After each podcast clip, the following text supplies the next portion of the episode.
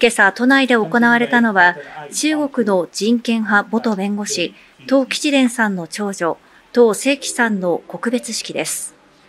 正規さんは3年前に留学先の日本の自宅で倒れ、意識不明の重体になった後、闘病を続けてきましたが、先月20日に亡くなりました。正規さんの父、唐吉蓮さんは、人権派の元弁護士として、当局から抑圧された人々の支援に当たってきましたが、弁護士資格を剥奪され、海外への渡航も禁じられました。正規さんが倒れて以降、唐吉伝さんは娘に会いたいと再三出国を求めましたが、中国当局は国家の安全を害するなどとして拒否してきました。唐さんは亡くなる前に正規さんに会うことも告別式への参列も叶いませんでした。葬儀には事故で亡くなった羽田航空基地所属の5人の遺族や同僚らおよそ300人が参列し、波をイメージした祭壇に並ぶ遺影を前に別れを惜しみました。殉職した5人は今も私たちの胸の中におります。これからも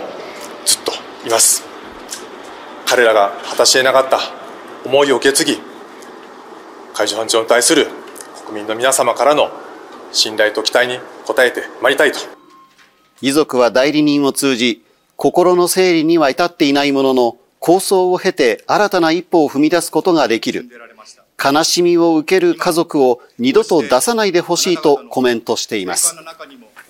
珠洲市正院町です。地震の被害が大きかった能登地方では、現在も雪が降り続いていて、今朝から厳しい寒さとなっています。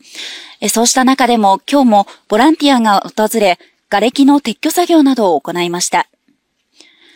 県の被災地では現在バスを手配して現地に送る形で1日あたり330人程度のボランティアを受け入れています。先月26日には穴水町に宿泊拠点を設け、1泊2日で長時間活動できるボランティアも始まりましたが、県は個人で被災地に入ることは控えるように求めていて、十分な支援は行き届いていません。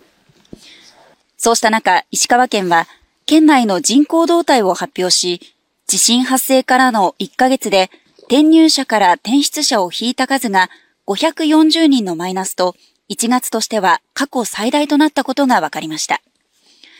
市町別での減少率が最も高かったのは256人減少した輪島市で、次いで130人が減少した珠洲市となり、地震の影響を色濃く反映した結果となっています。まあ、地震で急に減っていくやろうと思う。あの、仮設住宅も申し込んだって、当たるか当たらんかわからんし。正直私が自身も、あの、うち半壊してるし、どうしようかな、こっちに建てようかな、子供が向こうにいるから向こうに建てようかなとは迷いはありますよね。また、出生数から死亡者数を引いた数も地震後の1ヶ月で1030人のマイナスとなり、1971年の統計開始以来、石川県では過去最大となっています。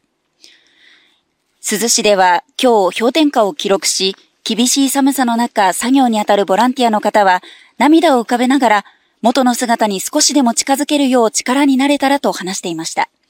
地震の影響を受けて人口減少が進む一方で、石川県はふるさとに戻れるような環境を目指して復興を急ぎたいとしています。石川県珠洲市から中継でした。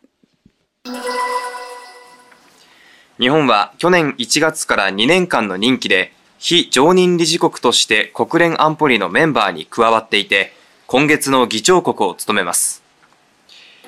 イスラエル軍が攻撃を続けるガザ地区では死者が3万人を超えたほか、